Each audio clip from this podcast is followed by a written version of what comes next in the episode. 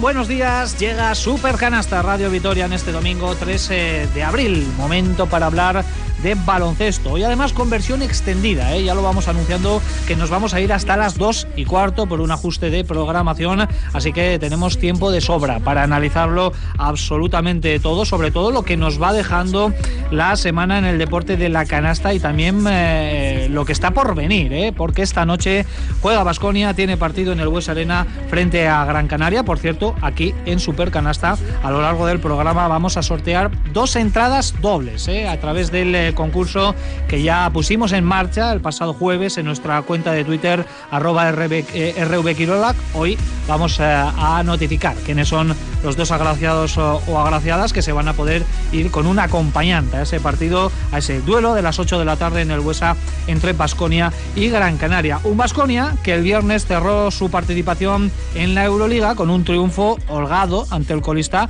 pero que por otra parte dijo adiós a sus mínimas opciones de estar en la siguiente fase. Por tanto, hoy vamos a poner las notas, ¿eh? vamos a hacer el balance oportuno eh, de lo que nos ha dejado la competición eh, europea en esta temporada 21-22 para la escuadra de Espagia. Hablaremos también de la derrota de ayer para Araski que le deja ya muy complicada la opción de disputar los playoffs de la Liga Endesa Femenina. Perdió en, Mendizorroza frente al Zaragoza y a falta de tres jornadas pues tiene que ganar todo y esperar también que los rivales directos en esa pelea también fallen. Y más cuestiones aquí en Supercanasta. Tenemos los asuntos internos, la NBA y un colofón con eh, la entrevista que en Radio Vitoria le hemos realizado al jugador de Gran Canaria, Miquel Salvó, en la previa eh, de ese Basconia, Gran Canaria, más o menos a las 2 escucharemos esa entrevista para irnos hasta las 2 eh, y cuarto. Así que ya lo escuchan, ¿eh? un menú tremendamente apetecible y con la ronda de saludos habitual en nuestra portada aquí en la mesa de analistas de Radio Vitoria. Nacho Mendaza, Eguno, ¿qué tal? Muy buenos días. Eguno, muy buena Richie. Bueno, pues la Euroliga ya es historia para Basconia, único objetivo ya la Liga CB. No sé si crees eh, que esto ya le puede venir bien al Basconia, ya centrarse en eh, ese único objetivo que, puede ser interesante, ¿no? Viendo el crecimiento del conjunto Gas de Estarra en las últimas jornadas. Bueno, yo sabes que siempre repito mucho la frase de todo lo que pasa conviene, ¿no? Entonces, bueno, es lo que hay, como dice también Saras, y a Vasconia le tendrá que venir bien. Porque si le viene mal, puede ser una temporada muy, muy difícil en cuanto al, resumen que podamos hacer, ¿no? Allá por junio. Bueno, eh, se ha hablado mucho durante esta temporada desde el propio club, desde los propios integrantes, ¿no? Eh, relacionando el tema del cansancio, del estado físico de los jugadores después del tema del COVID, de la falta de ritmo, que en principio son factores que con un, bueno, un escenario como el de ahora, con, más entrenamientos y con, menos partidos, con menos viajes, en teoría debería favorecer, pero es que esto tampoco es una ciencia exacta, ¿no? Entonces, bueno, eh, yo me quiero quedar un poco con lo que hemos podido ver del equipo en marzo, que ha tenido un balance bastante, bueno, bastante mejor de lo que había sido los meses anteriores de 2022 y sobre todo con las sensaciones también de estos dos últimos encuentros, por, acotarlo en un espacio de tiempo más o menos reciente, en los que frente a Zalgiris y Bilbao, que es verdad que igual no son los equipos más potentes ahora mismo de Europa y de, y de ACB, el equipo yo creo que ha estado bastante contundente, ¿no? En decidiendo los encuentros prácticamente antes del descanso, algo que no habíamos visto en toda la temporada. Bueno, pues eh, podemos decir que labor de maquillaje en las últimas semanas, las últimas jornadas de Euroliga para un Vasconia que llevaba una trayectoria ciertamente errática. Hace un mes y medio nadie pensaba que podía llegar, incluso que podía saltar a la cancha en el último partido con eh, opciones, aunque mínimas, pero opciones eh, de poder estar entre los ocho primeros. Sergio Vega, según ¿qué tal? Muy buenos días. Hola, ¿qué tal? Muy buenas. Hoy le vamos a poner nota a la campaña europea de Basconia. Eh, Resérvate eh, esa nota que creo que la has traído con decimales y todo, pero antes un pequeño titular. No sé qué cuerpo te ha dejado la participación del conjunto de Espagia y también de Dusko Ivanovic al inicio en esta temporada 21-22. Que han pagado eh, un poco el no ser capaz de ser un grupo durante mucho tiempo.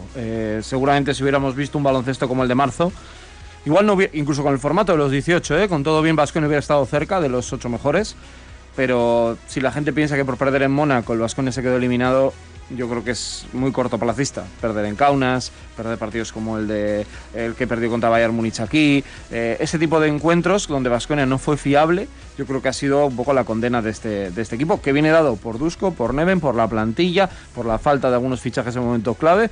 Eh, lo cierto es que, por lo menos, eh, por quedarnos con algo positivo, estamos viendo por fin a un Vasconia que te apetece ir a ver, que te entretiene y que si los titulares están sanos, eh, como bien dice Neven, pues puede ganarle a cualquiera. Joseba Sánchez Egunon, ¿qué tal? Muy buenos días. Egunon, ¿qué tal? Todo lo que vimos de Basconia antes del último parón seguramente nos hubiese llevado al eh, suspenso o a un aprobado pero muy muy muy raspado pero está claro que el último mes de competición con cuatro victorias en los cinco últimos partidos en la Euroliga pues no sé si maquilla pero por lo menos nos deja un mejor sabor de boca ¿no? a los vasconistas Sí, sobre todo nos deja el sabor de boca de, de haber estado luchando hasta el último día por estar en, en el playoff, ¿no? sí que es cierto que está muy condicionado por lo que ha pasado por los rusos, pero sí que es verdad que ese día de que estábamos jugando al, contra Zalgiris en la última jornada, eh, bueno, pues dependíamos un poco de lo que hiciera Bayer para soñar con una carambola rocambolesca que, que nos hubiera podido meter en el top 8. Eh, pero no, se nos puede olvidar que es artificial. Hay tres equipos que estaban por encima de, de, de, nosotros y que no se puede obviar esos tres equipos cuando hagamos un balance de toda la, de toda la temporada. Con lo cual es verdad que el regusto final que se queda es, es mejor. Es mejor sobre todo no tanto por los resultados que han sido mejores también, sino sobre todo por el juego. Yo creo que hemos visto un Vasconia muchísimo mejor. Pero, pero bueno, yo creo que el balance de este año de la Euroliga evidentemente no puede ser bueno. Pues lo vamos a, a analizar ¿eh? de forma mucho más profunda. Enseguida va a ser nuestro primer tema en la tertulia de Basconia, pero hay que saludar también a Olga Jiménez. Eh, bueno, ¿qué tal? Muy buenos días. Buenas. Ya de regreso de, de Valencia, estuvo allí en la Copa de, de la Reina, eh, que finalmente se lo llevó el Perfumerías Avenida de una forma merecida, con Roberto Iñiguez de Heredia ahí cosechando un título más eh, para sus vitrinas, pero ayer lo que vimos en Mendizorroza, Olga, no nos gustó tanto, ¿no? Una versión de, de Araski que desafortunadamente se ha repetido demasiado a lo largo de esta temporada y es una derrota frente a Zaragoza que ya le deja muy, muy complicada, incluso prácticamente inalcanzable, ¿no? La posibilidad del playoff. Sí, ni siquiera en el club se habla de ello, se hablaba ayer después del partido de, bueno, pues de acabar de una manera digna, de mejorar la imagen, decía Izaskun García, que ayer fue la mejor de del partido y bueno, eh, un poco la sensación de que Araski nos ha ofrecido a cuentagotas buen baloncesto, una temporada muy, muy irregular donde no ha habido una progresión del equipo como esperábamos, de un gran equipo y una gran plantilla. Y bueno, pues eh, también el perder tanto, tanto en Mendizorroza, yo creo que deja también muy tocada la, afición, que ayer fue eh, con, mucho ánimo, sobre todo en un día importante para el club, como fue la presentación de, todo, de toda la cantera y de toda la estructura. Y bueno, pues quedan tres partidos, acabar de la manera más, más, digna y sobre todo empezar ya a pensar ¿no? en el proyecto del año que viene, con una profunda reflexión, porque yo creo que hay que hacerla eh, desde muchos ámbitos, en el deportivo desde luego que hace falta a renovar y pensar en otro tipo de equipos para poder eh, practicar el baloncesto que Madi Urieta quiere y que no hemos visto casi, casi esta temporada. Todavía existen algunas opciones matemáticas, pero insistimos, ¿eh? la cosa ya se ha puesto complicada porque hay conjuntos que tienen que recuperar algún partido, todavía no está al día la Liga Andesa eh, Femenina y eh, Araski tiene esos eh, tres encuentros que tiene que ganar y luego esperar otra serie de, de, resultados. En un día en el que el básquet también está de luto por el fallecimiento de Javier Imbroda, leyenda de nuestro baloncesto, ex entrenador de Unicaja, de Caja San Fernando, de Real Madrid, también fue seleccionador de España, ha fallecido hoy a los 61 años de edad a causa de un cáncer contra el que venía luchando ya desde hace eh, varios años, por tanto descanse en paz. Javier Imbroda se va a guardar un minuto de silencio eh, en los partidos de la jornada CB de hoy eh, domingo. Mi nombre es Ricardo Guerra, Edu Lorza, al otro lado del cristal en la realización técnica, vamos a abrir tertulia, hoy nos toca ponerle nota a la campaña europea de Basconia, a la que puso fin este pasado viernes con un triunfo contundente e intrascendente ante Zalgiris Kaunas.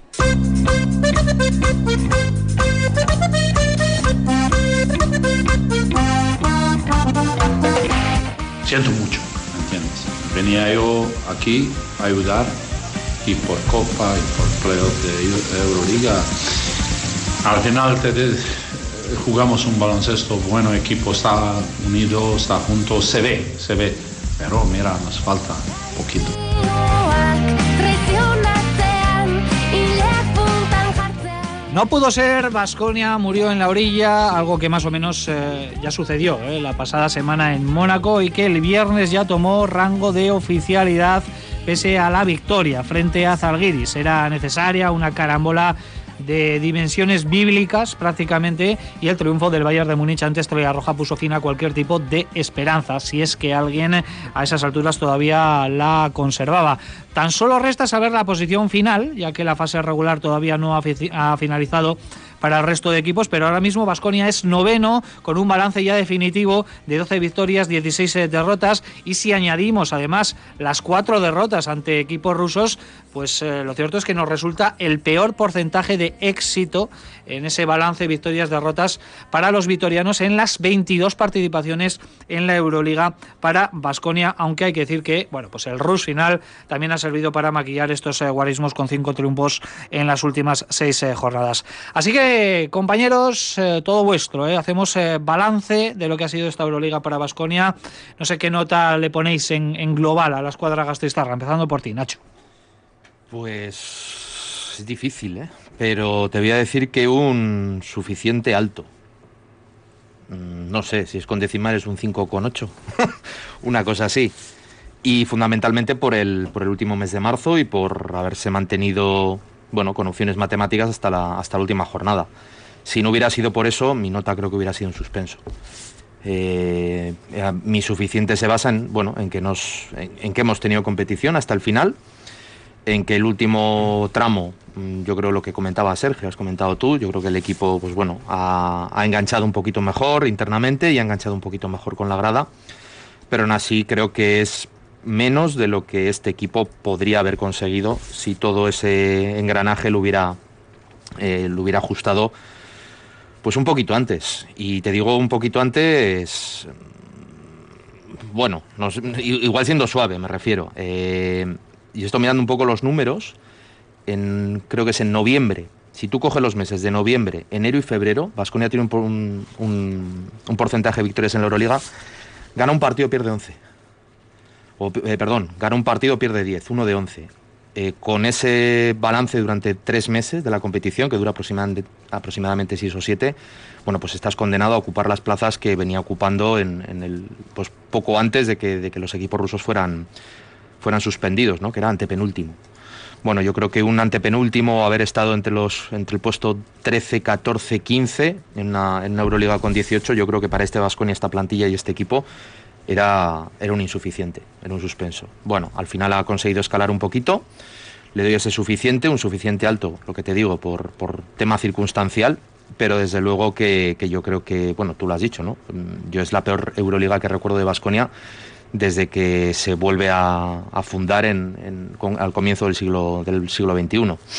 Entonces, bueno, mm, creo que es, también decía Olga antes, ¿no? con lo de la que yo creo que sí que exige, y seguro que se estará haciendo una, una reflexión, ¿no? porque la Euroliga yo creo que es un, un caramelo muy importante, muy difícil de conseguir, que Vasconia, gracias a Dios, y por la gestión que se ha hecho durante los, las últimas décadas, tiene garantizado durante todavía un tiempo más pero de la misma manera que se, que se consiguió se puede perder. Y yo creo que en el aspecto deportivo y en el aspecto competitivo, Vasconia bueno, estaría en más riesgo que otros, que otros clubes en Europa a la hora de mantener una, una continuidad, con lo, creo, yo creo, vamos, con lo cual yo creo que bueno, el aviso de esta temporada eh, puede ser bueno, una oportunidad también ¿no? para, para tratar de que a futuro Vasconia recupere pues, lo que ha perdido en, en, la última o las dos últimas temporadas, que es bueno, el estar ahí y ser un rival que esté compitiendo por el playoff y un rival incómodo, difícil y contra el que nadie quiere jugar. Yo creo que hoy Vasconia, eso de el rival contra el que nadie quiere jugar, Vasconia no lo ha sido. Yo tengo varios pensamientos. Si solo me quedo con la época eh, desde la guerra, vamos, desde que se quitan a los equipos rusos, para mí es un 6, no hay duda. Porque el equipo compite bien, pierde el día de Mónaco, pero bueno, hemos visto que Mónaco es un equipo de playoff y que está haciendo cosas muy grandes. Pero como lo que nos estás pidiendo, Richie, es que hagamos un balance global, yo cuando empieza las temporadas a Vasconia no le pido que sea equipo de playoff, viendo lo que hay, mucho ni mucho menos. Yo creo que soy de estas personas que siempre me he tomado ver al equipo en playoff como un premio, no como una exigencia, en Euroliga me refiero. Eh, yo siempre digo que entre el 8 y el 12. Si haces muy bien octavo, si, es mejor, pues todavía mejor, ¿no? Pero, y si te va mal, Vasconia está hasta las últimas 2-3 jornadas. La realidad es que sin, con los rusos Vasconia hubiera estado muy abajo. Eh, y sobre todo, ya no es perder es el cómo, que yo siempre he destacado que para mí es muy importante, porque tú puedes perder y al final es deporte, es mejor que tú un equipo te gane y ya está. Pero yo creo que Vasconia, eh, por parte de sus jugadores, que tardaron mucho en darse cuenta que necesitaban jugar eh, como equipo para poder ganar partidos, porque muchos de los encuentros que ganaron fue la heroica de Múnich, el día del Barça que lo ganan después de que se lleva un repaso en Zaragoza, que les cuesta quedarse fuera de la Copa y lo ganan sin Even Espagia.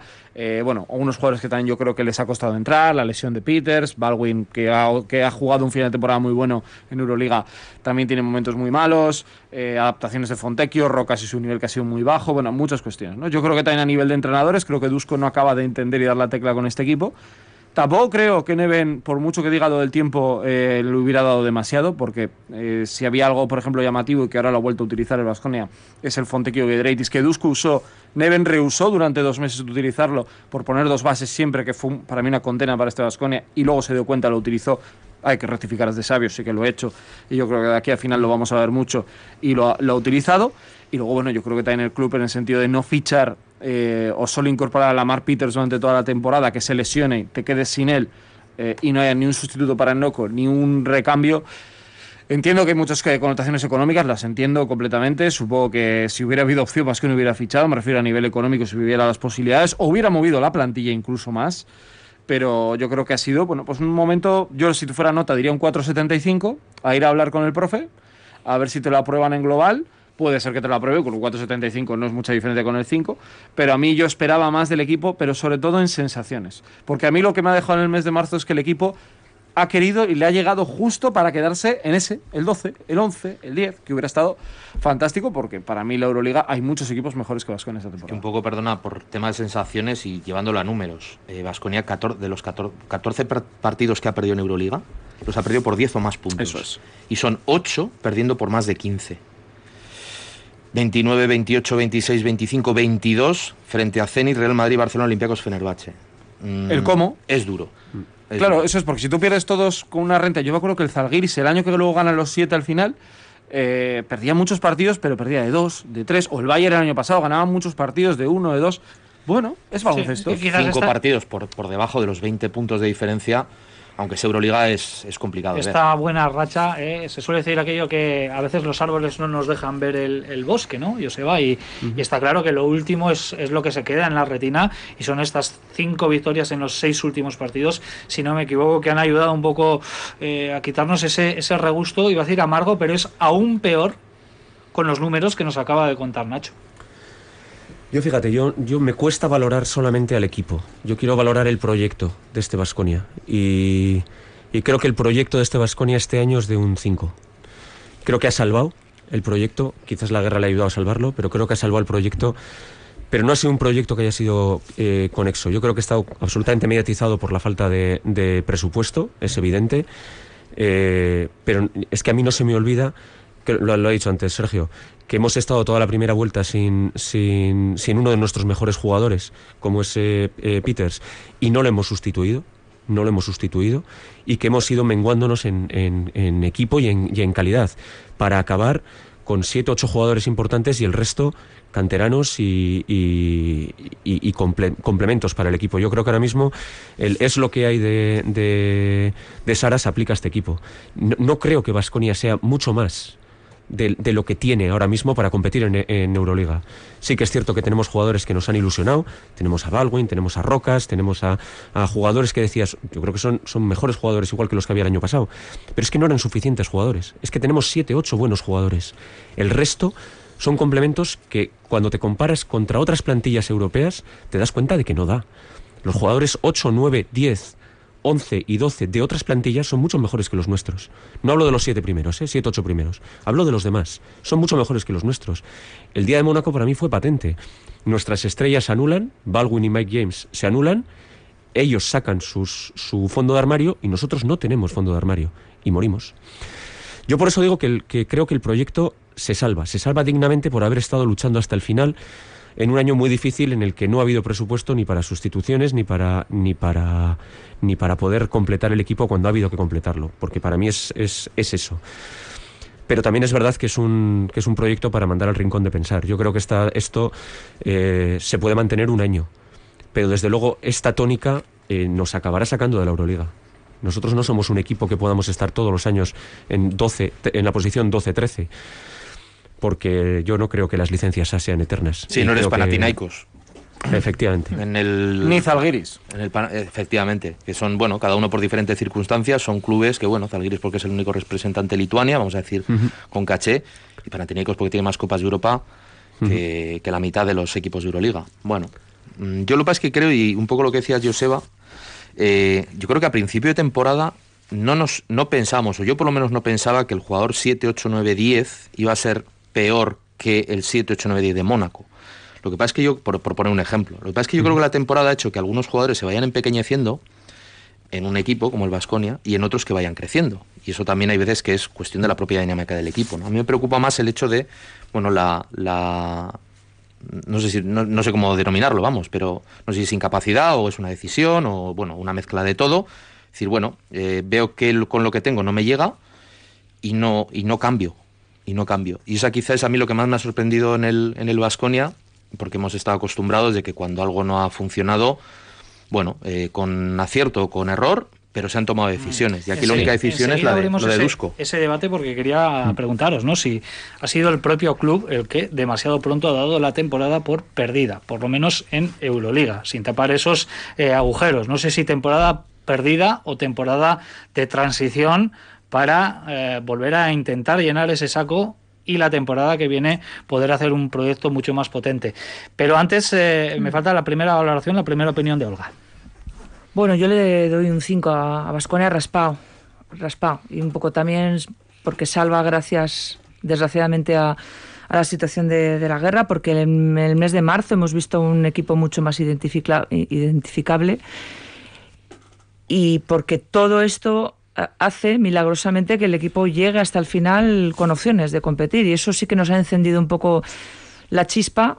Nos hace falta poco, es cierto, para encenderla porque eh, el público y la afición está sufriendo también mucho eh, por el cómo de, este Vasconia. Ha habido derrotas que han sido muy dolorosas y, y eso es un poco lo que yo creo que, que nos ha hecho ver que el equipo no llegaba. Eh, y cuando ha llegado, ha llegado tarde. Eh, apelar al carácter Vasconia está bien, pero el carácter no gana partidos eh, exclusivamente. El equipo tiene talento, pero no el suficiente. El equipo debería tener carácter, pero no el suficiente. El equipo se ha quedado corto en todos los aspectos. Mm, Es cierto que desconocemos cómo están las arcas del club, pero lo imaginamos. Es cierto que no sabemos cómo se ha hecho la gestión para intentar reforzar la plantilla, pero a efectos prácticos y tal y como lo hemos visto, no se ha reforzado. Eh, no lo sabemos, pero también intuimos que hay problemas eh, dentro. Yo no creo que el club haya dejado mm, eh, morir, no por decirlo de alguna manera, al Vasconia en Euroliga. ¿no? Este club no es así, ya lo sabemos. Pero sí quizás ha esperado un poco pues ese, ese- esa, esa pequeña mm, plus que siempre ha tenido este equipo con respecto a otros, aún teniendo igual peores plantillas, pero siempre ganando un poco desde esa confianza, carácter, la afición, que es el jugador número 6, pero eso no ha llegado este año, no ha, no ha llegado porque no siempre, no siempre eh, llega. El 5 raspado, pero también a, pues, pues, a todo lo que supone, estoy de acuerdo con, con Joseba, la estructura. El completar la, la plantilla con, con canteranos pues ha supuesto un riesgo porque esperábamos quizás que dieran algún paso hacia adelante, también quizás es pronto, o bueno, estar en Euroliga implica tener un talento máximo, tener una experiencia que tampoco este equipo ha demostrado. Todo ha llegado tarde, tu máxima estrella que era Baldwin también ha llegado tarde un poco a la temporada, después de Navidades quizás hemos visto la mejor versión y eh, no siempre con la regular- regularidad que esperábamos. Eh, yo lo digo con pena, ¿eh? Con pega, pero, pero desde luego que lo de Mónaco no es, desde luego, eh, el único, eh, no ha sido el único problema para estar entre los ocho. Y creo incluso que el, haberse metido no se habría merecido Vasconi estar entre los ocho. Bueno, Olga, que opina que mm, el club no ha dejado morir el proyecto europeo, pero es evidente que de vuestras opiniones y de las de yo creo que la mayoría del vasconismo, pues eh, se desprende también que no ha habido vitamina, ¿no?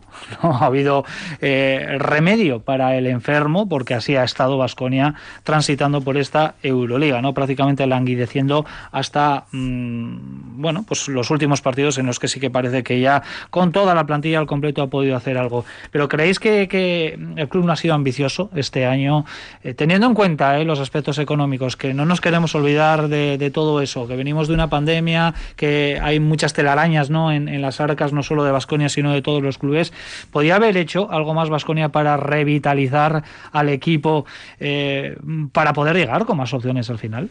Es que la palabra ambición es muy puñetera, me refiero, porque yo puedo ser muy ambicioso, a mí me gustaría tener, pues no sé, un montón de cosas y hacer un montón de cosas, llegar a un montón de sitios. Pero si no tengo gasolina, yo puedo ser toda la... ahí se transforma la ambición en majadería. Es decir, bueno, es que... Entonces yo, yo no dudo de la, de la ambición del club, ni mucho menos. Eh, y yo creo que en ese sentido siempre están, te diría, por encima de la media. Con lo cual deduzco que este año ha sido un poco, bueno, eh, yo creo que la lesión de Peters en un momento determinado no se piensa que va a ir para tan largo. Eh, a partir de ello creo que se empieza a trastocar un poco todo, luego la salida de Noco. Eh, Peters, el otro, Lamar Peters, que no termina de, cuajar. Y yo creo que ahí de alguna manera a Vasconia se le acaban las balas. Y bueno, eso entendido, no, me cuesta catalogarlo como falta de ambición, porque es que yo entiendo un poco lo que decía Joseba, que es que, bueno, no hay ambición, pues vamos, en ese aspecto no es por falta de ambición, es porque lo que hay no te cuadra.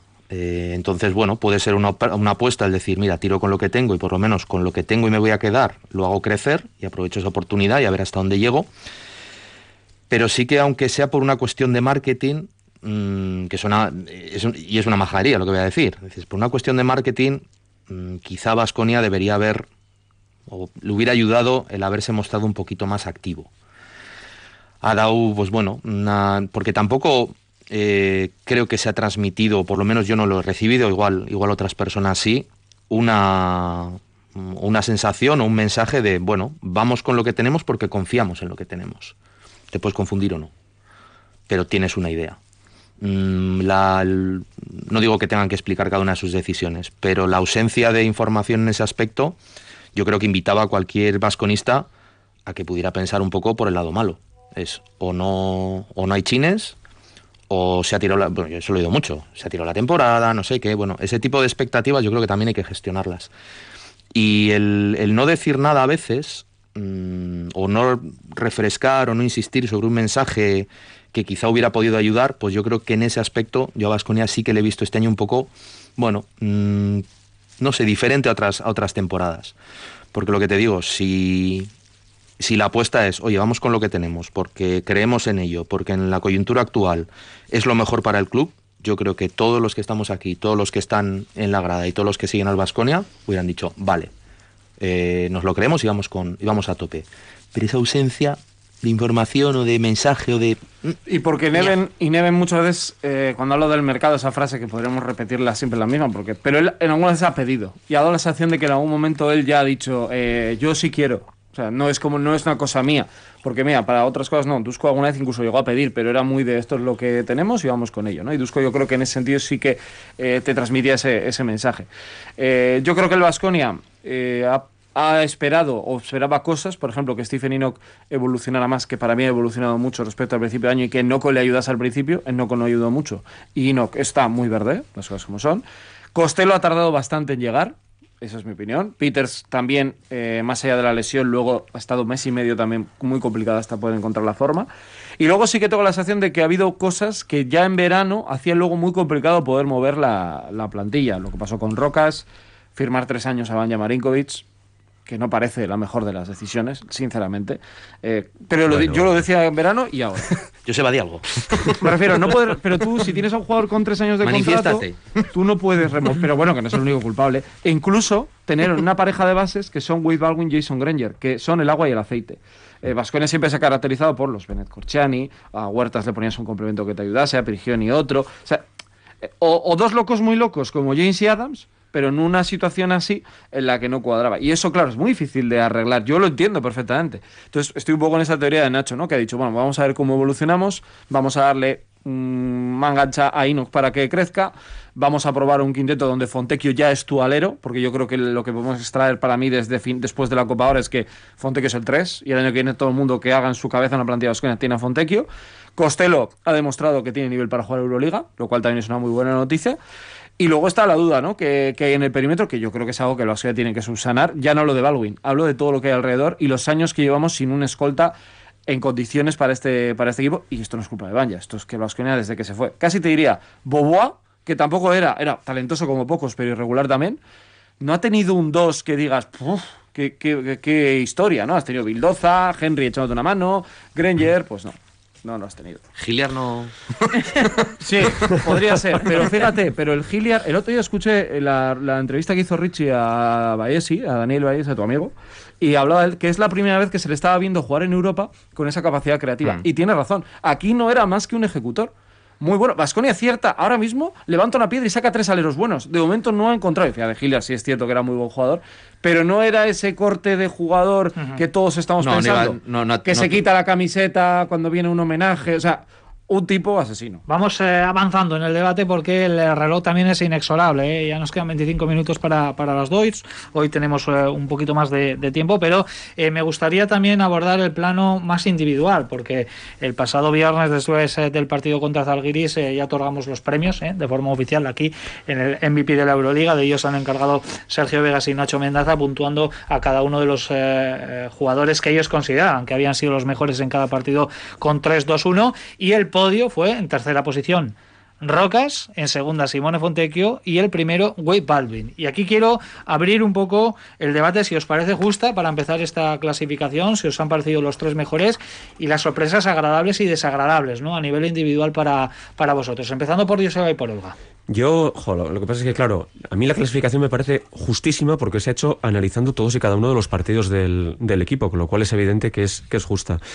Eh, yo creo que a, esta clasificación es evidente que, que Alec Peters llega tarde. Yo creo que Alec Peters, si empezaseis a ver, si hubieses empezado a puntuar eh, desde que llega Peters, a lo mejor la clasificación hubiera sido, hubiera sido otra y Rocas hubiese caído del, del pedestal, porque yo creo que Rocas no ha hecho una buena temporada este año. Ha hecho buenos partidos eh, y ha sido sostén de Basconia, porque no quedaba otra que que fuese sostén de Basconia pero no, no ha hecho buenos partidos. Yo creo que ahí Alec Peters se podía haber eh, colado en ese, en ese trío y es evidente que Baldwin y, Fontecchio pues han sido los dos grandes estiletes de este, de este Basconia. Sí, yo tampoco voy a añadir a No nadie. nos porque- critican, Nacho, ¿eh? No, no, no, no, porque es evidente y Esto es, es, la claro. competición de la regularidad. Y mira que habéis Más- más intentado quitar a los rusos, darle un doble voto a, que yo a- creo- yo creo a que es- Richie y ni es por esas. ¿eh? Yo- creo que este año es fácil. Dentro de lo difícil es, es fácil saber qué jugadores han mantenido cierto nivel para poder eh, tener sus galardones y bueno, yo también estoy absolutamente de acuerdo, nada, nada que objetar, para nada. ¿Ha habido algún jugador, Olga, que te haya decepcionado? Bueno, o más de uno. Pues Marinkovic, pero es que Sergio lo ha explicado, ¿no? Cuando tú fichas a un jugador para tres temporadas tienes unas expectativas altas, a pesar de lo que venía haciendo. Pero piensas que aquí se va, se va, va a crecer o, y ha sido todo lo contrario, ¿no? O sea, ha pasado sin penas ni gloria, no ha tenido ningún, eh, salvo contadas excepciones, no ha tenido ningún tipo de protagonismo. Eh, a mí me, me sorprende mucho el caso de este jugador y luego Enoch, que al margen de que haya podido mejorar, pues creo que es un jugador muy joven y demasiado inexperto aún. Yo por poner un solo apunte a- al tema de, de Banja, sinceramente creo que él tampoco has- ha, dado su mejor nivel, pero no creo que ninguno de los entrenadores ni el equipo ha sido capaz de encontrarle. Y lo digo de verdad, ¿eh?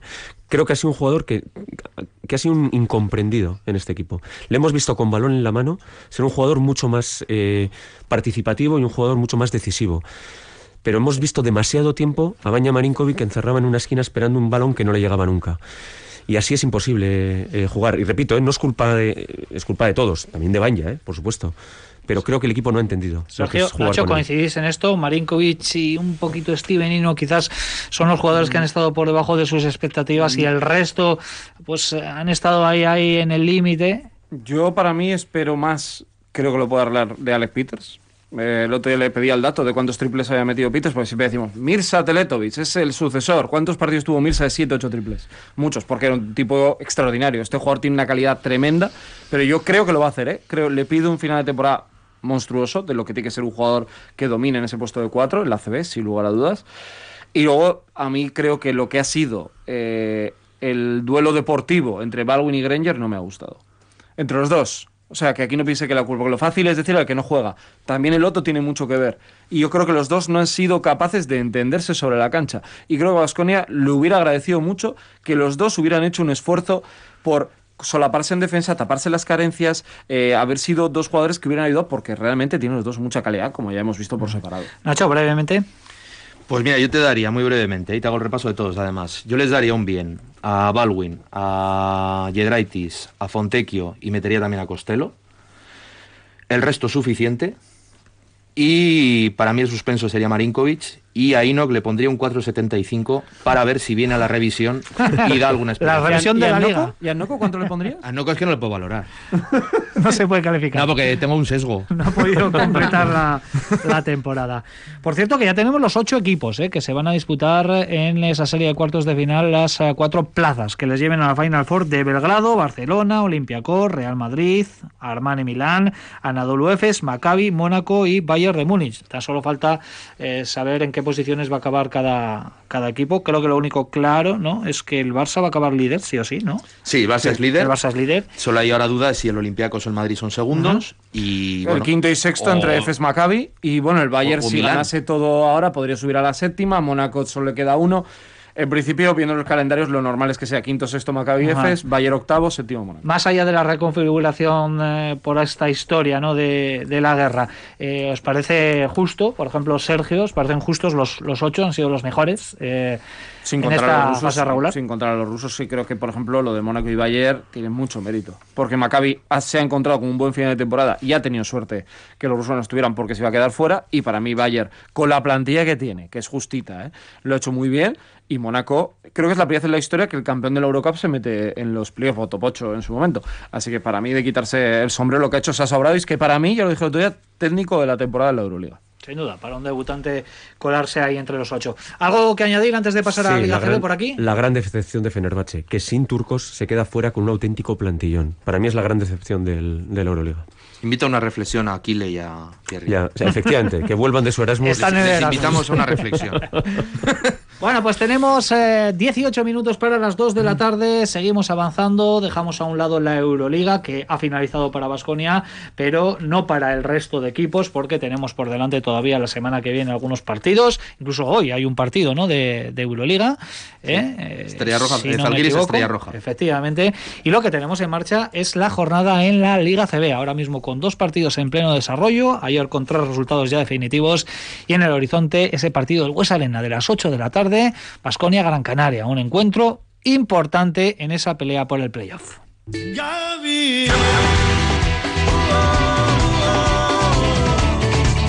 Porque la Liga CB ya es el único objetivo de la temporada para Basconia, con nueve jornadas de fase regular por delante para acabar lo más arriba posible o para intentarlo, por lo menos. Y bueno, pues unos playoffs por el título en los que esperamos ver una buena versión del eh, conjunto azulgrana. Una CB que se ha puesto al día ya esta semana con la disputa de partidos aplazados. Tan solo queda la jornada 19, pero es una jornada que se aplazó en bloques, se aplazó al completo y se va a recuperar en eh, 10 días. Y lo que tenemos en marcha es la número 27. Lo dicho, ayer con tres resultados definitivos, el Obradoiro que le ganó al Basi Manresa. ¿eh? El Manresa que llevaba una racha impresionante y ayer cayó en Galicia 98-91. El Betis cayó 84-93 frente a Ucán en Murcia y Zaragoza sigue en su caída libre 6-3-7-7 perdió contra el Juventud de Badalona. Ahora mismo partidos en el tercer cuarto.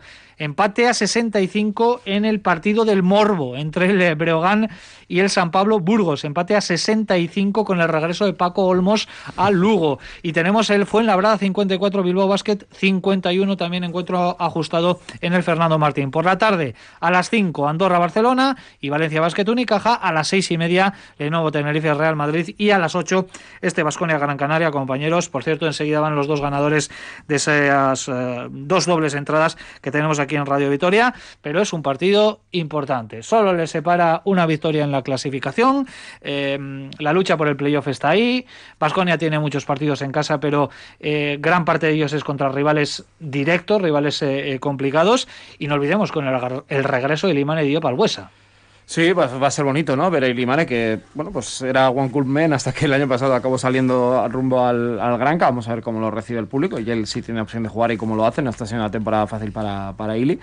Eh, yo realmente, después de lo que hemos hecho de Euroliga, yo soy ambicioso con este Vasconia. Yo le exijo, y lo he dicho creo que hasta los primeros momentos, que tiene que ser cabeza de serie de verdad, tiene que luchar para serlo. Y además, eh, quitándote Madrid y Barça, que son dos partidos que puedes contar como una derrota, aunque Vasconia ha demostrado que les puede ganar a los dos sobradamente, ya lo ha hecho esta temporada. Son duelos contra Juventud, contra Manresa, contra Granca, contra Valencia, contra Ucán. Están, están contigo.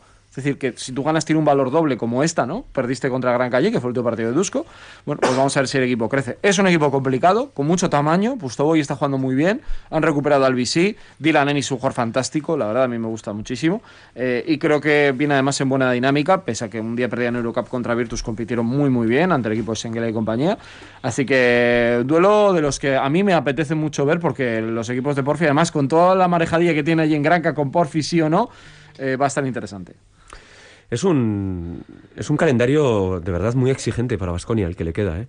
porque sí que es cierto que no tiene eh, a los dos cocos de la competición, pero tampoco tiene partidos fáciles más allá del de Burgos. Todos los demás son... Y Zaragoza, quizás. Sí, Zaragoza. En casa. Sí, es verdad. Burgos y Zaragoza, pero todo lo demás son enfrentamientos directos. Eh, enfrentamientos directos que te pueden catapultar a ser cabeza de serie o que te pueden sacar del playoff. ¿eh? Las cosas como son. Ahora mismo Vasconia está en, esa cuerda eh, que bueno que, no tiene el playoff garantizado ni muchísimo menos. Yo confío, yo confío en el equipo, en el que el jugar solamente un partido por semana le vaya a ayudar a, centrarse y a poder llegar. Pero empezando por el partido de hoy, hoy es un partido muy difícil. Vimos a Granca lo que hizo el otro día con Tenerife, que fue un auténtico eh, partidazo. Dylan Ellis viene en una forma tremenda, tiene una plantilla muy larga. Eh, no va a ser un partido fácil ni muchísimo menos. Vasconia va a tener que estar muy al 100% en, en prácticamente lo que le queda de, de, competición para poder estar ahí. Y ojo, no solamente es una cuestión de estar ahí. Yo no sé ya si ser cabeza de serie o no, pero desde luego, si quedas séptimo o octavo, la temporada también se, se va a hacer muy dura simplemente quedando séptimo octavo. ¿eh? Ya no hablo solamente de quedarte fuera del playoff. Si quedas séptimo octavo y te toca enfrentarte con el Madrid o con el Barcelona en semifinales. Pues ya sabemos lo que más o menos te puede tocar. Olga, Vasconia llega de ganar a Breogán y a Bilbao Basket de forma consecutiva, además convenciendo que eran dos rivales, vamos a decir, que estaban más o menos navegando por la misma zona de la clasificación, ¿no? persiguiendo a Vasconia. Eh, Gran Canaria yo creo que no tiene nada que ver con estos dos equipos, más que nada porque pasó el bache justo después de ganar a Basconia, se llegó a quedar sin copa por un montón de derrotas consecutivas, pero como bien ha dicho Joseba, llega muy, muy en forma a este partido. Y con mucho en juego y se juega muchas cosas en Vitoria, pero fíjate, Ricardo, que hace años esta conversación, esta tertulia que tenemos, no se nos pasaría por la cabeza. ¿eh? O sea, el tener dudas, porque es verdad, o sea, Vasconia se puede quedar fuera del playoff si hace las cosas muy mal y tenemos dudas. Decía Sergio que se le exige ser cabeza de serie. Yo lo veo bastante complicado, bastante complicado porque vuelve a llegar tarde a la, a la CD, pero es cierto que el haber finiquitado la Euroliga, además con buena sensación, entre, entre lo que hemos hablado, creo que con buena sensación, eso yo creo que va, va a sumar para la concentración del equipo y para centrarse en lo que se tiene que centrar, porque es eh, eh, un poco el último salvavidas para acabar de una manera digna la, la temporada, pero bueno, no se me pasa por cabeza otra cosa que no sea hoy ganar, a pesar de que Gran Canaria tiene un, un eh, juego duro en el juego interior, me parece que es peligrosísimo por ahí, aparte de, bueno, pues de, del que habéis comentado de un extraordinario Dylan Ennis, pero a mí me preocupa el juego interior de, de Gran Canaria. A Nacho le pregunto por el tema de Ilimane Diop, que salió de Vitoria buscando quizás más minutos en eh, un escalón inferior, como es Gran Canaria, y que no los está encontrando. ¿eh? De hecho, el último partido, en el derby contra Tenerife eh, se vistió de corto por, vestirse, porque ni siquiera saltó a cancha. Sí, su protagonismo ha ido decayendo y ahora mismo yo creo que es el último jugador de la rotación de Porfi, ¿no? Es, verdad, además, lo que dice Olga. Tiene mucha competencia en el juego interior con la llegada de Balcerowski, con Pustoboy, con el otro Diop, con Califa Diop, que se está ganando los, los minutos. Tienen a Surna también como cuatro bueno, vamos a decir cuatro moderno con mucha movilidad, mucho tiro, y Limane yo creo que no encajaba muy bien ni como cuatro ni como cinco con esos con esa competencia, con lo cual, pues bueno, un pues a mí me gustaría que se le fuera mejorando el asunto, pero la verdad es que no soy muy optimista. No soy muy optimista. Y es una lástima porque yo creo que Ilimane sale de aquí buscando, pues bueno, un, nuevo horizonte que le permitiera, pues bueno, mmm, desarrollarse de, como jugador de una manera, bueno, más mayor, ¿no? De lo que podía tener el techo que podía tener aquí en Vitoria. Y yo creo que ha sido todo lo contrario, ¿no? El techo se le, ha, se le ha bajado. Bueno, todavía es joven, no, no tanto como antes, pero bueno, sigue siendo joven, sigue teniendo eh, recorrido. Lo que pasa es que, bueno, probablemente tenga que replantearse bueno, qué objetivos tiene o en qué tipo de equipos quiere eh, quiere jugar para precisamente eso jugar. El regreso de Limane Diop esta tarde a las 8, en la que fue su casa durante ocho temporadas en el primer equipo y durante más, eh, también, eh, bueno, pues siendo parte también de las categorías inferiores. Contaremos, por supuesto, ese partido desde aproximadamente 15 minutos antes en esta tarde deportiva tremenda, que tenemos nuevamente aquí en Radio Vitoria. La de ayer ya lo fue, con los partidos de Araski y el Deportivo a la vez, y hoy tenemos la final del Mano Parejas de Pelota y también ese partido del Buesa arena al que se van a ir dos oyentes con sus respectivos acompañantes gratis gracias a Radio Vitoria en ese eh, concurso que el jueves poníamos en marcha en la cuenta de Twitter de RV, RV Kirolak. Era muy sencillo participar, tan solo había que seguir la cuenta y retuitear un vídeo que, colgamos. En total han tomado parte 70 personas y ya tenemos total para haber ganado yo, ¿eh? ganadores. No, no, uno de ellos no es Sergio Vegas, pero sí son ¿eh? dos chicos. ¿eh? Les ha tocado a dos chicos. Uno de ellos es Iñaki Mendioroz y el otro Aitor Motino. Así que Iñaki, Aitor, nos pondremos en contacto con vosotros a través de redes eh, sociales para comunicaros e informaros de cómo podéis hacerlos con Tenéis dos horas para recogerlas. Paquete doble, sí, porque tenéis, Nacho... tenéis de aquí hasta que acabe Supercanasta, si no nos las llevaremos Bueno, pues Radio Vitoria, que siga repartiendo, esperemos que alegría, ¿eh? si gana Vasconia ese partido, todo lo contrario si lo pierde, pero por lo menos irá al baloncesto y además ¿Vendrán al tercer tiempo? ¿Vendrán al tercer tiempo? Pues invitados están, bueno, eh, invitados estaríamos nosotros, ¿verdad? Bueno, a ver una forma de verlo. Tenemos nueve minutos para las dos de la tarde. Vamos avanzando. Lo hacemos con la sección de Nacho Mendaza. Vamos con sus asuntos internos.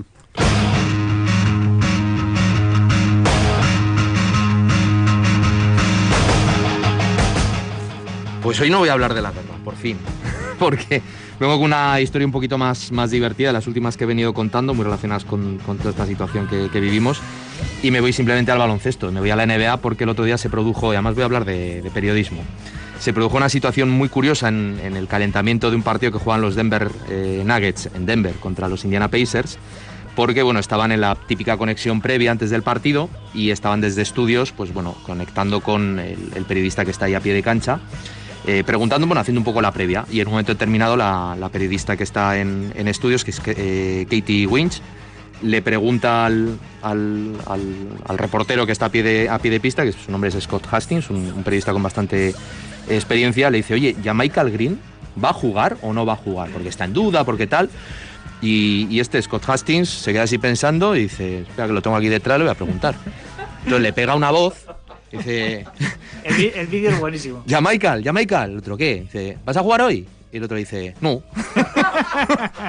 Entonces se gira y dice, no, que no juega, que al final que no juega.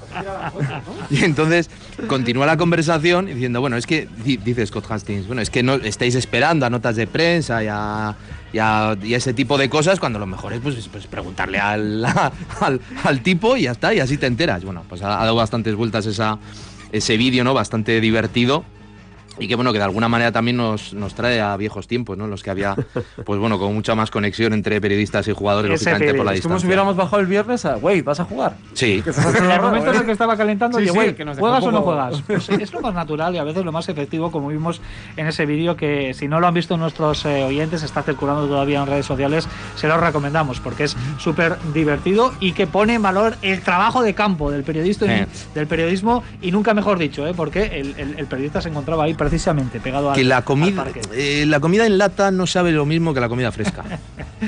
Bueno pues los asuntos internos de Nacho Mendaza. Nos quedan por delante todavía algunos temas por tratar.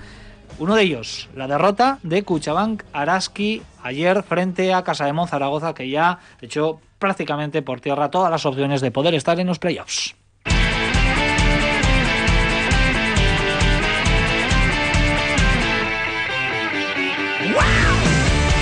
Venga, turno para la Liga Endesa Femenina tras la disputa de la Copa. Se ha reanudado con la recta final ya de la fase regular y eh, malas noticias eh, para Araski. Ayer volvió a perder 69-79 ante Zaragoza y se descuelga de esa pelea por el playoff. Solo una victoria en los últimos ocho partidos. Eso, eh, Olga, más allá de la derrota de ayer, es un gran lastre y que, bueno, pues nos hace pensar en que Kuchaban Araski no se está mereciendo ¿no? pelear por, por todo esto. Pues no, porque ese balance es terrible, ¿no? El mes de marzo fue tremendo, tremendo. Era un mes clave y el equipo no, no estuvo a la altura, no, no respondió, salvo el magnífico partido que, que hizo frente a lo Inter Guernica, el mejor de la temporada. Es curioso, ¿eh? pero los dos mejores partidos que ha hecho esta temporada Araski, al menos que yo recuerde, o bueno, esto ya es muy, muy subjetivo, ¿no? Fue el partido que disputó en la primera en la primera vuelta en, el Gasca frente a IDK. Me parece que a mí me pareció que hizo un buen baloncesto el equipo de Madurieta y frente a lo Guernica, pero eh, ayer nos volvimos a encontrar con más de lo mismo. yo creo que es un poco más doloroso, aún si cabe, porque creo que esperábamos todos que después un poco del descanso, tras no estar en la Copa de, la Reina, pues el equipo se iba, se iba a recuperar, iba a, volver a transmitir algo, pero es que el equipo ayer se quedó muy corto en cuanto a, transmitir casi nada. No entra al partido bien, o sea, de hecho no se entera de que empieza prácticamente el partido. Eh, Zaragoza con siete jugadoras le hace un roto y ya al descanso se va de 13 Digo siete jugadoras porque es que Cantero utiliza su quinteto y dos más. Y su quinteto anota 73 de 79 puntos que, anotó ayer Casado de Monzaragoza. En el tercer cuarto empezamos a ver un Araski un poco más identificable, más intenso en, defensa, pero luego es que el 5 por 5 le cuesta muchísimo. Y bueno, como se suele decir, no lo de remar para llegar a la, a la orilla, lo intentó, más que nada por individualidades. Quizás con García Mm, estuvo fantástica ayer, algo de Asurmendi, un poquito de Dongue, pero bueno, pues una derrota que casi casi te condena a no estar en el playoff y también digo lo mismo que con Vasconia, creo que Araski no se merece estar en el playoff por el título. Ah, yo creo que de verdad Araski, Araski le hizo muchísimo daño esa falta, esa falta que le pitaron en, en Madrid y creo que es un punto de inflexión para el equipo muy importante. Evidentemente contra Benvibre lo sufre muchísimo y ya parecía que esto lo podían haber superado y que jugando en casa podían haber eh, salido de otra forma, pero la verdad es que la salida de Araski fue, fue muy mala. Luego yo vi un equipo a tirones, un equipo que, que, con, desde luego yo no le, no le, niego ni el esfuerzo ni el impulso, porque tienen esfuerzo e impulso a raudales, pero quizá les falta un poquito de cabeza ayer para jugar a baloncesto. Cuando se ponen a uno en el, en el tercer cuarto, jugar un poquito con más eh, pausa, buscar las mejores opciones, buscar el juego interior, jugarnos el juego interior prácticamente. Bueno, eh, es una pena, pero, pero yo de verdad creo que ahora mismo eh, Araski debe de reflexionar un poquito en, la plantilla que ha hecho y lo que debe de hacer para, para el futuro y, terminar la liga de, la mejor forma posible. Decía Amade de intentar dar una victoria a la afición de, de Araski, a ver si lo consiguen. Yo creo que sería muy bonito. Pues ahora mismo Araski está con un balance de 10 victorias y 17 derrotas. Es cierto que la, la referencia tendría que ser Gran Canaria, que está con una victoria más. Pero eh, bueno, pues hay otros equipos que tienen que jugar eh, partidos aplazados, como es el caso del Guernica, que tiene dos partidos menos que Araski, o Leganés, Ensino y Campus Promete, que también están por ahí, que tienen un partido menos que Araski. Con lo cual siguen existiendo esas opciones matemáticas, pero entramos en una situación más o menos parecida a la que comentábamos con Vasconia en, Euroliga, ¿no? que eh, tenía que hacer sus deberes, pero luego la competición continuaba y había partidos aplazados y ahora mismo es eh, Perdona, Richie, pero es que si miras por abajo, hoy Benvibre tiene un partido muy importante frente a Lointec, tiene un partido menos que Araski. Si hoy Benvibre gana, se pone con ocho victorias, y quedan tres jornadas. Sí, quedaría Tenerife, se quedaría con siete, Tenerife sería muy, muy, muy difícil. que es penúltimo. O sea, no, mm, damos por hecho que el equipo tiene garantizada la permanencia, pero no del todo. O sea, hay que ganar por lo menos uno de los tres que quedan. Hay que ganar uno de los tres, que son frente a Baxi Farrol fuera de casa, Ensino Lugo en Mendizorroza y para finalizar un eh, difícil duelo en la Fonteta frente a Valencia Basket. Esos son los tres últimos rivales para Araski. Son las 2 eh, de la tarde, ya prácticamente saltamos el charco. Sergio Vegas nos lleva, nos trae, mejor dicho, la actualidad de la NBA. Aunque empezamos hablando de la Liga Universitaria Americana, que ayer tuvimos la Final Four, las semifinales, la noche del lunes al martes, la madrugada, se para el baloncesto para poder disfrutar de esa gran final que nos va a dejar un Kansas contra North Carolina. El sueño era ver a Mike Siseski retirándose ganando eh, el título, pero no va a poder ser, así que el mítico entrenador universitario y también del Tinusa, muy conocido sobre todo a nivel mundial por esa etapa con la selección de Estados Unidos, se retira. Así que la semana que viene ya contamos cómo, cómo ha ido todo. Lo que está claro es que la NBA ahora está poco a poco entrando en la recta final de la temporada regular, muy poquitos días para terminar y que comiencen eh, los playoffs. Y ahora mismo, por ejemplo, en el oeste, Suns, Grizzlies, Warriors y Maps ya están metidos, Heat, Bucks y Boston en el este también. Pero cuidado, porque los Lakers lo tienen muy complicado para entrar en el play-in, ya no en playoff, en el play-in, que esto eh, la verdad que le deja una situación bueno, histórica para LeBron James, porque algún año que no había entrado fue su primer año rookie, en otro que estuvo lesionado. Y los Nets, aunque hoy ha metido Kevin Durant 55 puntos, también están en una situación un tanto comprometida. Además, eh, dos últimas cuestiones. Ante Tocumpo ha entrado en la historia de los Bucks, aparte por haber dado ese anillo, por ser el máximo anotador de la historia de la franquicia, superando a un tal Karim Abdul-Jabbar. La verdad que una barbaridad lo que está consiguiendo el griego. Y Dirk Nowitzki, porque estamos en la semana de votar a los mejores europeos de la historia, ha dado sus dos quintetos. No se ha metido él, que para mí es el número uno, pero no le han quedado mal los quintetos. A ver qué opináis. En el primero, Tony Parker, Drasen Petrovic, Luka Doncic, Giannis Antetokounmpo, Pau Gasol. Segundo quinteto, Nikola Jokic, Stojakovic, Tony Kukoc, Arvidas Sabonis y Derek Schrempf. La verdad que son 10 eh, nombres, más él 11 yo creo No que para hacer una, nada un mal. plantillón, realmente. Sin duda. Bueno, pues eh, dos y un minuto, vamos con la técnica y el 2 más 1, supercanasta, venga. Venga, y empezamos eh, con la parte negativa de la semana, por aquí mismamente, Nacho. A mí me ha hecho un spoiler antes Joseba eh, para Fenerbahce. Le quedan tres partidos por jugar y ya está eliminado.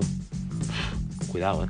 Bueno, yo por el fallecimiento de Javier Imbroda, un hombre que sobre todo fue muy importante el baloncesto en, en Málaga, lo llevó a la élite. Sí, yo me uno también al de, al de Olga, el fallecimiento de Javier Imbroda, una pena. Yo luego se lo daré en positivo, pero para mí es Fenerbahce. Eh, lo que ha hecho esta temporada, da igual que enviaran comunicado, que les parecía muy mal, que les quitan los partidos los rusos. eh, no han competido. Y da igual, tienen, no estaba de colo, pero sí tienen un plantillón. ¿Y para quién va el 2 más 1, Sergio? Pues uno para Javier Imbroda, que se va demasiado pronto, y por otro lado a Manu Ginobili, que me lo he guardado también porque va a entrar en el Hall of Fame de la NBA. Ba, nire bigei bata korrikarentzat da. Iragan ostiralean gazteiztik pasatu zen, tipi-tapa, eta han egon zen baita ere, Baskonia, eta Araski korrika Elurra eta guzti. Bai, elurra eta guzti, eta oso polita izan zen. Titanak. Olga. Para Roberto Íñiguez de Heredia, campeón de la Copa con Perfu y el mejor entrenador de la Euroliga. También para Roberto Íñiguez y también el 2 más 1, pues bueno, familiares y amigos de Javier Imbroda después de esta mala noticia de hoy. Descanse en paz el eh, melillense, eh, leyenda del baloncesto, ex seleccionador de España, eh, técnico de Real Madrid, de Caja San Fernando, de Unicaja, Sí, también hubo con un homenaje en la, base. en la Copa, muy, Muy bonito. bonito. De las- muy, muy muy estuvo sentido. también en la selección lituana Sí. en el 92, verdad. estuvo Es como verdad. asistente Es y verdad. bueno, él tiene bastante, bueno, En eh, 2017 tuvo. fue diagnosticado, eh, diagnosticado perdón, con un cáncer de próstata que bueno, pues, eh, ha estado peleando como un auténtico titán, eh, metido en la política eh, en, en los últimos años como consejero de deportes en la Junta de Andalucía. Bueno, pues esta mañana ha fallecido a los eh, 61 años de edad. Sergio, Joseba, Olga, Nacho, muchísimas gracias. Un, un abrazo. Un abrazo lo vamos a dejar, pero como anunciamos en nuestra portada, hoy tenemos bonus track. Calentamos motores para el Vasconia Gran Canaria de esta noche y aquí les dejamos la entrevista que le hemos realizado al alero del Granca, Miquel Salvó. No se vayan muy lejos porque a las dos y media regresamos con más deporte aquí en Radio Vitoria.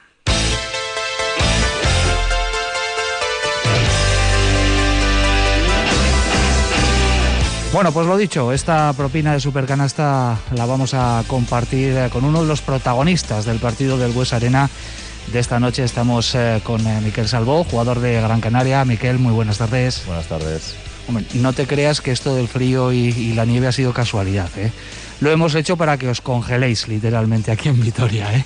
Eh, sí, sí, bueno, un gran recibimiento, ¿no? Por todo lo alto. Eh, ya unos días aquí, ya también cuando salimos de Burgos, pues, pues eh, por la carretera está todo blanco. A ver cómo, cómo, cómo se nos da la nieve. Vaya contraste, ¿no? De- del sol de Gran Canaria que seguramente dejasteis a, a lo que os habéis encontrado seguramente también frío en Burgos y la nieve y temperaturas bajo cero aquí. Sí, eh, a ver, siempre que salimos de Gran Canaria sabemos que vamos a, a peor eh, temperatura, seguro, porque superarlo de allí es difícil. Pero bueno, también te- por suerte este último mes ahí en Gran Canaria eh, no está haciendo muy bueno, así que tampoco hay mucho, mucho cambio. ¿Cómo estás llevando allí? Sufriendo mucho, ¿no? Supongo en, en esa isla que, a la que nadie quiere ir, ¿no? No, no, no. A ver, el día a día es, es muy bueno, la calidad de vida allí es muy buena. eh, lo, lo peor son los viajes, que ya sabemos que al final, pues a veces nos vamos una semana entera, ocho días, incluso hay veces que nos vamos más de una semana. Eh, es lo único malo de, de- allí, pero bueno, cuando, cuando empalmas una o dos semanas ahí en la isla, pues el día a día es muy llevadero, eh, puedes hacer muchas cosas y, y la calidad de vida es excelente. ¿Cómo estás llevando tú el, el cambio? El año pasado en, en Burgos no tiene nada que ver, eh, eh, quizás más en cuanto a proyectos, proyectos ambiciosos, los dos, con ganas de, de seguir creciendo, pero clubes muy diferentes también, ¿no? Sí, eh, bueno, yo, yo, me adapto muy bien a, a, todas las, a todas las situaciones. Sabía que era un, un cambio, un pasito más en mi carrera. Eh, venía, yo me muevo por proyectos ambiciosos y, y vi que, que, Gran Canaria se estaba moviendo muy bien en verano y en el momento de, de decidirme, pues en ese sentido, pues Burgos en el momento de decirme no tenía entrenador por la marcha de Peñarroya, querían esperar un poquito más, yo tenía que tomar una decisión y bueno, al final pues me decidí por Gran Canaria. Eh, creo y estoy muy contento eh, que, con mi decisión a día de hoy y, y creo que cada día estamos yendo a, a, mejor. Te recibieron bien el otro día en el Coliseum, además hiciste buen partido ¿eh? en la victoria de tu equipo. Sí, muy bien, muy bien. Ya he dicho que no sé si me merezco este recibimiento, eh, fue espectacular, eh, les quiero muchísimo y, y de siempre ya seré un, un, burgalés más. Me siento así ya desde el día antes de partido, pues cuando llegué a Burgos ya fue todo muy especial, recibí visitas en el, en el hotel y, después del partido, bueno, con más calma ya y, más uh, desconectado de, de, del partido, pues pude hablar con todos y, y, bueno, veo que todo va muy bien ahí, siguen siendo mis amigos, ¿no? A pesar de la, de la victoria nuestra y, y, muy contento, muy contento. Respecto a la temporada vuestra, la de Gran Canaria, en Eurocup, desde luego os estáis saliendo. ¿eh? Con lo que hay en Eurocup este año, los equipazos que hay compitiendo, el premio gordo ¿no? del de, campeón va, va, a jugar la Euroliga. Estáis ahí que ya sois matemáticamente primeros de vuestro grupo, pero claro, ahora queda lo más complicado. Sí, eh, tenemos que dar valor a lo, a lo que hemos hecho. Eh, como tú has dicho, eh, con los equipos que hay, pues quedar primero en la, en la fase de grupos, pues dice mucho de, nuestro, de nuestra regularidad, de nuestro trabajo diario. Eh, un grupo muy difícil, con viajes muy complicados y, y, lo hemos sacado adelante. Hemos tenido un bache ahí de lesiones y, y, y COVID que, que, ya te digo, eh, lo, hemos, eh, lo hemos puesto todo encima de la mesa y hemos ido a por, a por los partidos y, y, hemos podido mantener ese primer puesto que, que Valencia ha estado muy, muy, muy cerca de quitárnoslo, pero ya te digo, muy contentos. Lo que pasa que ahora, claro, la, la siguiente fase son eh, es como una Copa del Rey, ¿no? Es torneo del CAO. Ahí el que gana sigue adelante. Lo bueno es que vais a tener eh, siempre el factor cancha a favor, ¿no? Sí, como tú dices, eh, la fase de grupos está muy bien, pero, pero ahora llega el momento de la verdad. Cada partido tenemos que encararlo como una final. Puede ser que pierdas el, el primer partido y por muy bien que lo, lo, hayas hecho en la fase de grupos, pues se vaya todo a, a, a la mierda. Eh, tenemos que ser conscientes y, y lo que te digo, eh, encarar cada partido como la final, eh, transmitir este mensaje a la afición también que, que sabemos que cuesta un poquito más entre semana que, que el público vaya allí al a Gran Carena, pero tenemos que hacer un llamamiento a la afición para, para que, que, para esto, para que serán muchas finales seguidas si vamos ganando y, y, yo creo que lo podemos hacer. Lo bueno que tiene este formato es que estáis a, a pocos partidos y en buena disposición de un premio muy gordo, no solo campeones de Eurocup, sino eh, conseguir una plaza para la Euroliga que ahí va a haber tortas. No, es un premio increíble, pero nosotros como equipo y, y creo que como club también tenemos que, que transmitir el mensaje de que de que vamos a ir partido a partido, como dice el tópico. Eh, no vamos a pensar más allá de, del siguiente partido. Ahora ya estamos hablando de, de, de, la, de, las siguientes rondas, pero nos queda un partido más. Vamos a acabar con buenas sensaciones en la fase de grupos la semana que viene y ya después pensar en en, en los cruces que, que, van a ser auténticas finales, partidazos. La liga, ¿cómo la estáis llevando? Porque eh, sufristeis un, un, bache, lo has comentado, ¿no? Llegaron lesiones, llegó un brote COVID y creo que coincidió justo después de ganar a Basconia allí en, en, Gran Canaria, eh, en un partido, en una victoria que casi habíais puesto un pie en, en la Copa y a partir de ahí se torció todo. ¿Qué es lo que pasó? Mira, pues en ese partido, eh, si no recuerdo mal, se nos lesiona Andrew eh, al principio del partido sumado a la lesión de, de Pustoboy, dos jugadores importantísimos, eh, COVID después de, de Stevic y Brusino, se suma también al COVID y la pulmonía de, de, de Shurna, que tiene para mes, mes y algo. Bueno, fueron un par de meses, incluso un poquito más eh, duros. Eh, todo el mundo veía nuestra situación, pero nosotros no, no nos rendimos. Eh, bueno, la gente opinó, criticó un poco, eh, nos apretaron un poco. Nosotros estamos muy focalizados eh, en nuestro trabajo, éramos conscientes de, de, la situación que estábamos, íbamos sacando partidos y, y también perdiendo, pero eh, sin perder la cabeza. Éramos, eh, estábamos ahí haciendo piña y, y, y, transmitiendo el mensaje que, que seguro que cuando todo el mundo estuviese bien, sano y, volviesen los lesionados y recuper- recuperásemos y cogiésemos un poco el ritmo de competición, otra vez eh, volverían las victorias. Y yo creo que supimos eh, rehacernos de, unos, meso- unos meses malos y ahora estamos demostrando que cuando estamos todos, si estamos bien, eh, es muy difícil ganarnos. En esos baches, en esos momentos complicados, cada uno tiene que poner su granito de arena, eh, pero supongo que la función del entrenador y la confianza que se tuvo en él también en esos malos eh, momentos, pues es eh, algo capital, ¿no? ¿Cómo es Porfi? Eh, mm, no sé si es la primera vez eh, que estás entrenando con él, ya habías estado, ¿no? Con él, porque desde fuera parece un entrenador bastante peculiar, ¿no? Muy comunicativo, muy enérgico, ¿no? En, todo lo que hace y en todo lo que dice. Cuéntanos un poco cómo es Porfi. Ah, por, yo había coincidido ya con él en San Sebastián. Porfi es un, buen entrenador que da mucha confianza a los, a los jugadores, da mucha li- libertad a nivel táctico, que yo creo que por el equipo que tenemos es, es beneficioso. Eh, y tiene las ideas muy claras. Eh, no quiere nunca relajación de ningún jugador, eh, ambicioso, y eso nos lo hace saber.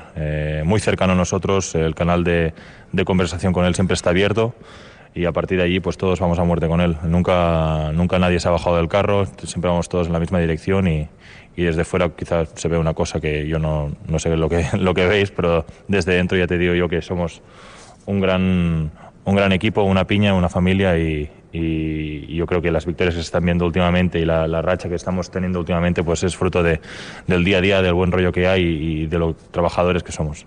Hablamos del partido de, de esta noche eh, contra Basconia, un partido duro, un partido importante porque estáis ahí justo detrás del equipo vitoriano y para vosotros un triunfo en el Buesa sería reafirmar ¿no? esta gran reacción que estáis protagonizando. Sí, tenemos que, que seguir un poco la filosofía de estos últimos partidos. Creo que en Burgos eh, hicimos un gran trabajo, pero no nos tenemos que confundir. Vasconia es un rival eh, Euroliga eh, que también está jugando muy bien últimamente y un rival directo. Nosotros queremos sacar la cabeza y subir un poquito en la clasificación para, para jugar los playoffs. Eh, vamos a por ello, vamos a luchar a- a- para realizar un gran partido y, y a, ver cómo, a ver cómo sale. ¿Qué tipo de partido te esperas? Porque es cierto que vosotros habéis eh, jugado partido entre semana, Basconia Euroliga también para cerrar la- esa, esa competición. Eh, no sé, ¿qué, qué, qué- qué- tipo de encuentro te, te esperas? Porque el partido de allí lo pudisteis sacar a base de, de mucho trabajo, ¿no? Pasasteis por encima de Basconia incluso. Sí, eh, un partido muy físico. Siempre equipos Euroliga y más el Basconia este año está, está diseñado para, para jugar muy físico, eh, con muchos tiros de tres. eh, y hay, hay veces que, que tienen un quinteto que todos los jugadores pueden tirar de tres, am- amenaza exterior muy importante.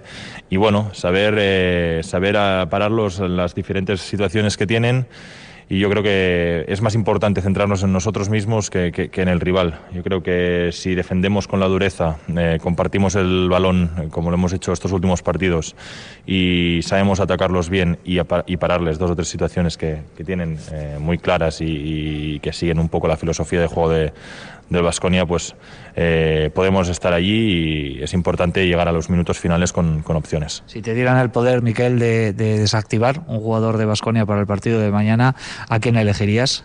Bueno, eh, último partido es que jugaron bastante bien todos, ¿eh? No sé, eh, o Granger, que es un poco el, el- el timón del equipo, eh, Costello también está jugando a gran nivel, eh, por lo que hace mi posición, pues quita Fontecchio o, o Jedraitis, que, que- que los tengo que perseguir. Te he dicho uno, Miquel, ¿eh?